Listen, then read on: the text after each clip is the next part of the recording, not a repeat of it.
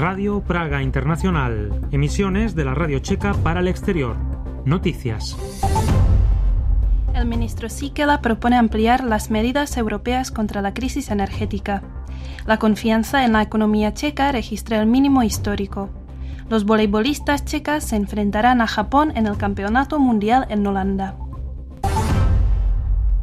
El ministro de Industria y Comercio, Josef Sikela, sugiere ampliar el marco temporal de crisis para las empresas grandes como parte del conjunto de medidas contra la crisis energética propuestas por la Comisión Europea. Las medidas serán debatidas por los ministros de Energía europeos este viernes. Sikela también quiere proponer cambios en el sistema para determinar los precios de la electricidad. Según el ministro, los precios para las centrales eléctricas de gas deberían estipularse por separado debido a los altos precios del gas natural. De acuerdo con Sikela, la división del mercado de energías procedentes de otras fuentes, por ejemplo el carbón, conduciría a una caída considerable de los precios. La granja Nido de Cigüeña no habría obtenido el crédito del banco HSBC sin tener el respaldo de Agrofert, dijo el banquero y antiguo empleado del banco Philip Courtney, citado a declarar este lunes en el juicio contra el ex primer ministro Andrei Babiš. De acuerdo con Courtney, el banco era consciente de que el nido de cigüeña tenía vínculos con la empresa Agrofert. Las palabras de Courtney fueron confirmadas por el antiguo director general de la filial checa del banco, František Kopřiva. Andrei Babiš y su asesora Jana Najová fueron acusados por sospechas de defraudar fondos europeos para la construcción del nido de cigüeña. El lugar pertenecía originalmente al grupo empresarial Agrofert en posesión de Babish y en diciembre de 2007 se convirtió en una sociedad de accionistas que supuestamente poseían sus hijos y su pareja para poder conseguir un subsidio europeo destinado a la pequeña y mediana empresa. Los familiares de Babish se negaron a declarar, excepto el hijo mayor. De acuerdo con el ex primer ministro, su hijo está incapacitado para declarar frente al tribunal por problemas de salud, lo cual será investigado por expertos en psicología y psiquiatría, de acuerdo con la decisión del tribunal de este lunes. La confianza en la economía checa siguió disminuyendo en el mes de septiembre. Esta vez registró una bajada intermensual de cuatro puntos. El pesimismo se apoderó tanto de los empresarios como de los consumidores.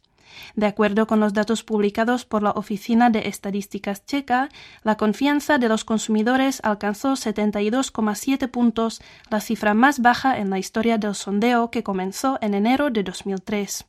Los ciudadanos temen al empeoramiento de la situación económica general y personal, el crecimiento de la tasa de desempleo y la subida de precios.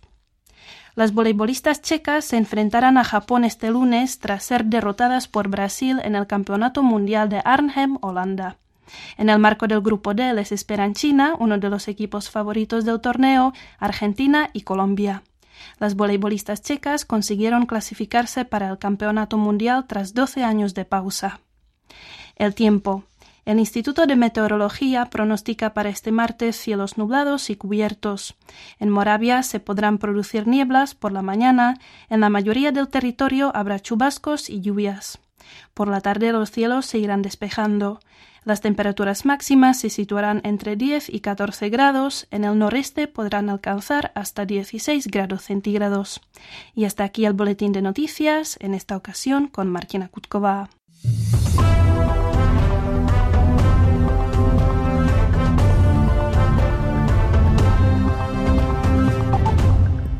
Hola, muy buenos días amigos, escuchan Radio Praga Internacional en esta ocasión les contaremos que la República Checa está a favor de una reforma de la ONU que incluya la suspensión del derecho a veto.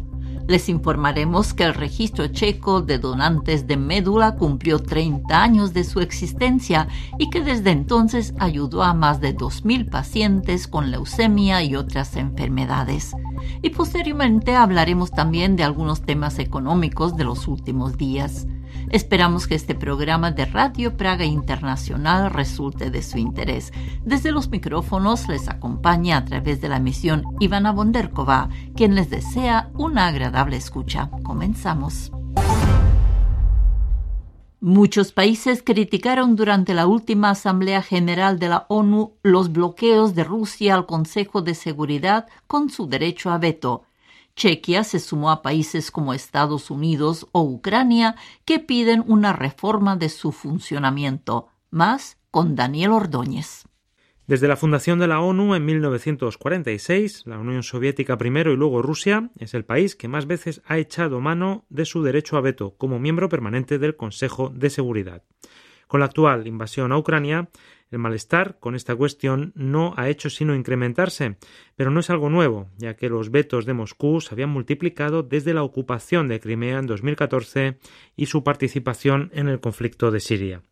Estados Unidos es uno de los países que propone cambios en el funcionamiento de la ONU y el presidente de Ucrania, Volodymyr Zelensky, directamente pidió la expulsión de Rusia. Chequia es otro de los estados que defienden modificaciones en el reglamento del Consejo de Seguridad, lo que comentó para la radio checa desde Nueva York el embajador checo en las Naciones Unidas, el exministro de Relaciones Exteriores Jakub Kulhanek. Rusia debería dejar de usar el derecho a veto, lo que es, por supuesto, muy difícil de imaginar. Este debate sobre la reforma del Consejo de Seguridad es antiguo ya, pero se sigue hablando de si no se podría limitar de alguna forma si uno de los miembros permanentes está involucrado directamente en el conflicto militar en cuestión, lo que es evidentemente el caso de Rusia en Ucrania.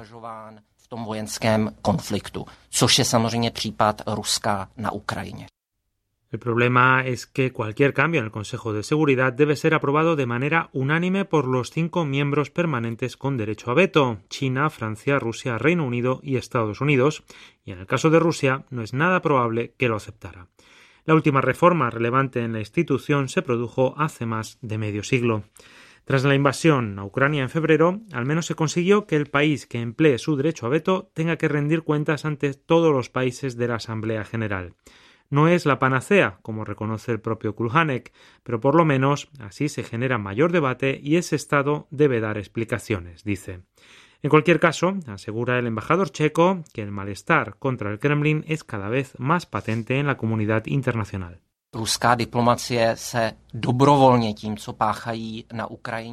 Con lo que está haciendo Rusia en Ucrania, Moscú se ha salido voluntariamente de la comunidad diplomática civilizada de la ONU. Es algo que veo a diario, nadie habla mucho con los compañeros rusos. Desde luego, yo no me tomaría un café con un colega ruso, pero incluso en los socios que sigue teniendo Rusia se empieza a ver cierto nerviosismo. Ellos también intentan presionar para que se termine el conflicto en Ucrania, aunque no lo digan abiertamente. La Asamblea General condenó mayoritariamente la invasión rusa de Ucrania poco después de que ésta se produjera en febrero, pero estas resoluciones no son vinculantes, por lo que en la opinión de muchos la ONU carece de fuerza y valor. Kulhanek aún así defiende su función. Por supuesto, esta frustración hasta la observo yo en cierta medida. Por otra parte, la ONU no es la policía del mundo, no es una especie de gobierno mundial. La ONU es, ante todo, una plataforma para el diálogo y el debate de toda la comunidad internacional y que se intente buscar soluciones. Esto, claro está, es muy complicado. Hay 193 Estados miembros que a menudo tienen distintas opiniones e intereses, pero no tenemos nada mejor que la ONU. En la última Asamblea General de la ONU, celebrada la semana pasada, el ministro de Relaciones Exteriores ruso, Sergei Lavrov, defendió en una intervención muy criticada que su país no tuvo otra opción que invadir Ucrania para proteger su propia integridad. El presidente estadounidense Joe Biden acusó a Moscú de violar los principios fundamentales de la ONU.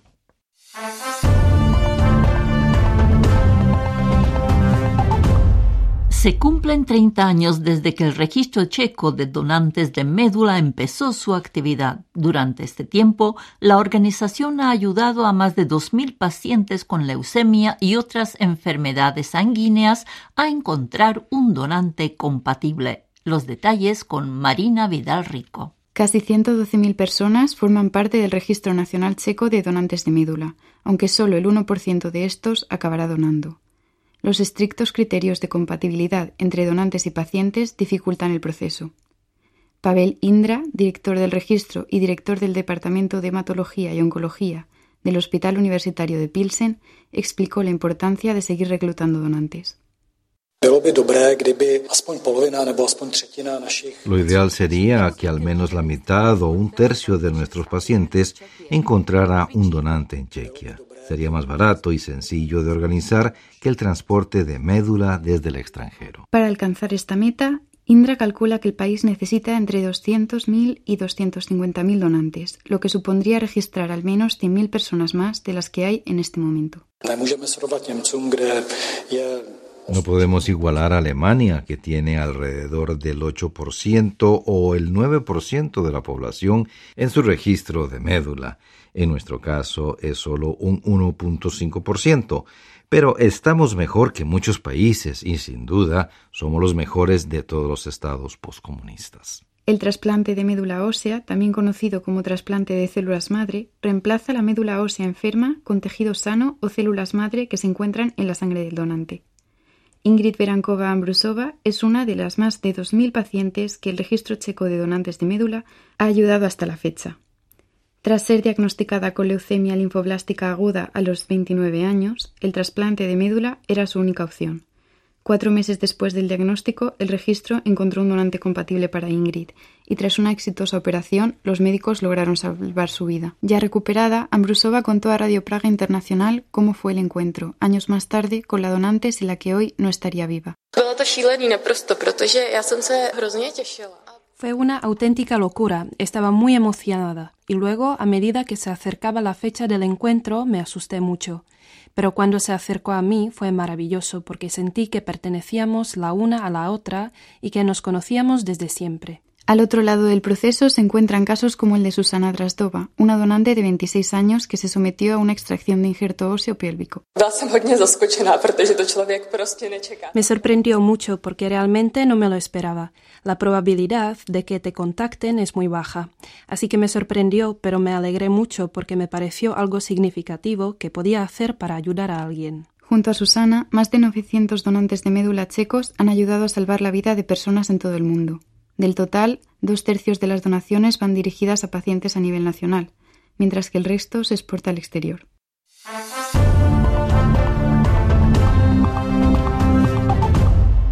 Escuchan Radio Praga Internacional en su emisión en español.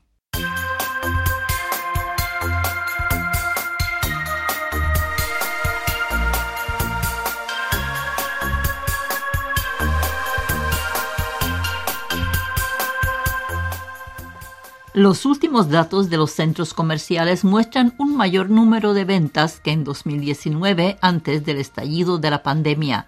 Además, los métodos de pago podrían alcanzar en los próximos años nuevas fronteras cada vez más sofisticadas, como el uso de la biometría, afirman expertos checos.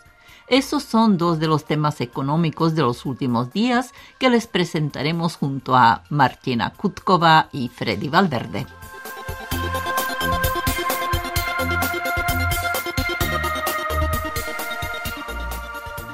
Es bien sabido que en clave económica la pandemia ha afectado considerablemente a todo tipo de sectores y negocios que ahora piensan en cómo emprender el camino de la recuperación. Con todo existen frentes donde ya registran cifras realmente esperanzadoras. Es el caso de los centros comerciales, tal y como demuestran los datos del proyecto Visitor Index, elaborado por la Asociación de Centros Comerciales y la consultora PricewaterhouseCoopers, que afirma que estos vivieron un mes de mayo histórico. El año 2019 era la edad de oro de los centros comerciales. afirma Jan Kubitschek, presidente de la Asociación de Centros Comerciales, los cuales se vieron especialmente afectados por la llegada del COVID-19, registrando una caída del 70% en sus ventas. Cuando las personas usaban mascarillas, se limitaban a comprar lo esencial, pero cuando se abolió su obligatoriedad, vimos un aumento inmediato nuevamente, recuerda Kubitschek. Así, los últimos datos parecen evidenciar la recuperación en este frente, con un pasado mes de mayo en el que los propios centros comerciales vieron aumentar sus ventas un 23% con respecto al mismo mes de 2019 antes del estallido de la pandemia. El factor del retraso en el consumo juega un papel aquí. La gente tiene hambre de tiendas físicas. Apuntó Kubiche, quien con todo matizó que el promedio de visitantes todavía no es tan alto. Pero la tendencia positiva también se ve confirmada por los datos del pasado agosto, que muestran un aumento del 14,6% en las ventas con respecto al 2019. El informe presentado también recoge datos interesantes en otros frentes, analizando los hábitos y tendencias de los consumidores. Estos hablan de un cliente checo más pragmático que va a la tienda a propósito y sabiendo de antemano lo que quiere, lo que da lugar a un menor número de compras espontáneas. De igual forma, el cliente prefiere los establecimientos grandes donde encuentra una mayor oferta y descuentos.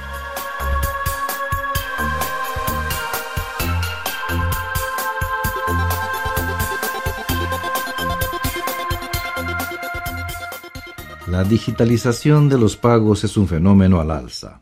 El desarrollo de nuevas tecnologías ha permitido que actualmente sea posible hacerlo a través de soportes como tarjetas de crédito, teléfonos móviles o relojes inteligentes. Con todo, los expertos ya hablan de que esto podría ir todavía más allá con un elemento clave, la biometría, esto es, el estudio de rasgos y características físicas y biológicas para la identificación de las personas. En este sentido, Mastercard incluso ya está testeando la capacidad de pagar con una sonrisa en América Latina. No creo que el momento en que podamos probarlo aquí esté lejos, afirma Michal Charny, director de Mastercard para Chequia y Eslovaquia, en declaraciones para la edición checa de Forbes, quien, por ejemplo, ya utiliza un anillo para efectuar pagos. Con todo, tal y como señala el propio Charney, se prevé que los formatos para realizar pagos puedan multiplicarse hasta alcanzar límites casi insospechados. Poco a poco se podrá pagar realmente con todo lo que nos rodea, no importa si es un sombrero o una chaqueta, afirmó Charney. De igual forma, estas aplicaciones tecnológicas no solo afectarán a los métodos de pago, cada vez más sofisticados, y a los clientes, sino que también resultarán decisivas para los pequeños y medianos empresarios. En los próximos tres años digitalizaremos especialmente las necesidades prácticas de los emprendedores, como los servicios bancarios asociados a cuentas y préstamos. La digitalización también tendrá lugar en áreas que actualmente no forman parte del ecosistema de servicios bancarios, especialmente la contabilidad. Todo lo demás vendrá más despacio, dijo Martín Vakoch, director del segmento de pequeñas y medianas empresas de Raiffeisen Bank, quien también analizó la digitalización y otros desafíos junto a Charney para Forbes. En este sentido, ambos coincidieron en destacar la dimensión práctica y la gran cantidad de aplicaciones que podría tener la digitalización para los emprendedores. Una encuesta conjunta de Raiffeisenbank y Mastercard, por ejemplo, señala que los propietarios de pequeñas empresas aún dedican seis horas y media cada semana a actividades que les impiden hacer negocios.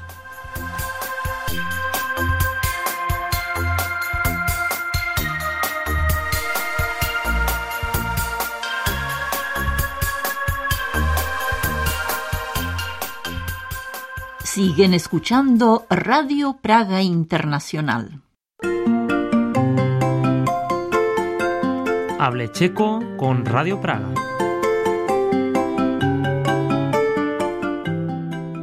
Praga es en la actualidad la ciudad checa con la mayor tasa de criminalidad y parece que a los delincuentes los ha atraído desde siempre. Al menos lo indican algunos nombres de sus barrios, que nos presentaremos en esta edición de Hable Checo con Radio Praga, esta vez con Dominika Bernatova y Roman Casado.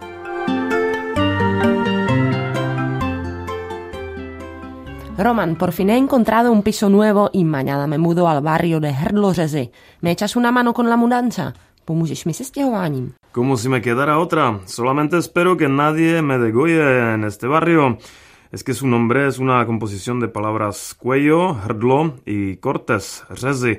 Así que no habrá sido un lugar muy seguro, ¿no? No es para tanto. Es que el chico antiguo denominaba con la palabra degolladores, hrdlořezové, a todos los ladrones, zloději, agresores, násilníci y pendencieros, rvachi, que supuestamente habitaban ese barrio. Y se dice, sin embargo, que era una leyenda urbana inventada por los hosteleros para que la gente tuviera miedo y se alojara en sus posadas en lugar de quedarse al aire libre. Un buen truco comercial. Supongo que una historia parecida se vincula también al barrio de Mniecholupe, en el sudeste de Praga.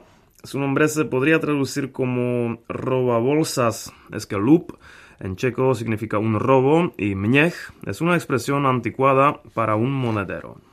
Al parecer, este no fue ningún truco, sino que en esta parte de Praga los ladrones de verdad atracaban con frecuencia, quitándoles a los viajeros las maletas.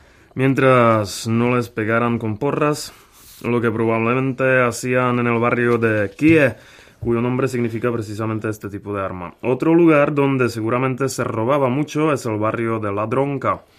Parece que ahí robaron incluso a unos hispanohablantes, ya que lleva en su nombre la palabra española ladrón.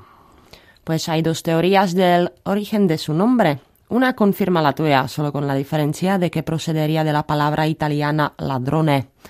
La otra, que a mí me parece más probable, dice que lleva el nombre de un antiguo dueño de esos terrenos, el conde Felipe Ferdinand de Lacron, al que llamaban en la lengua popular simplemente ladrón.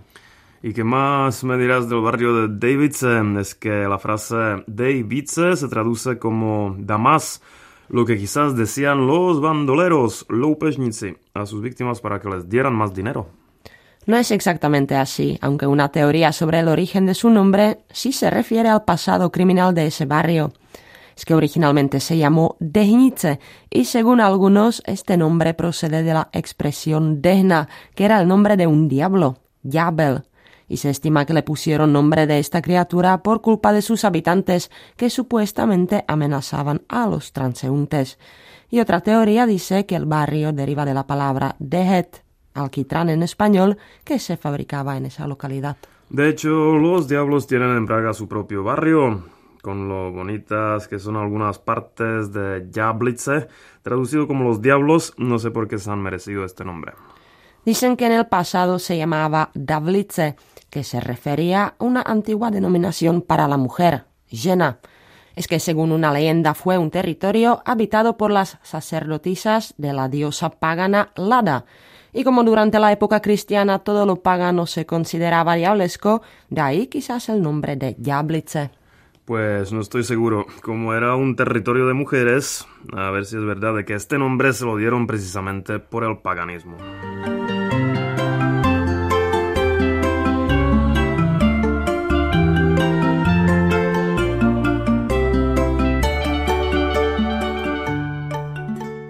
Y aquí concluye este programa de Radio Praga Internacional. E Ivana Bonderkova les agradece desde los micrófonos el haberle dedicado atención.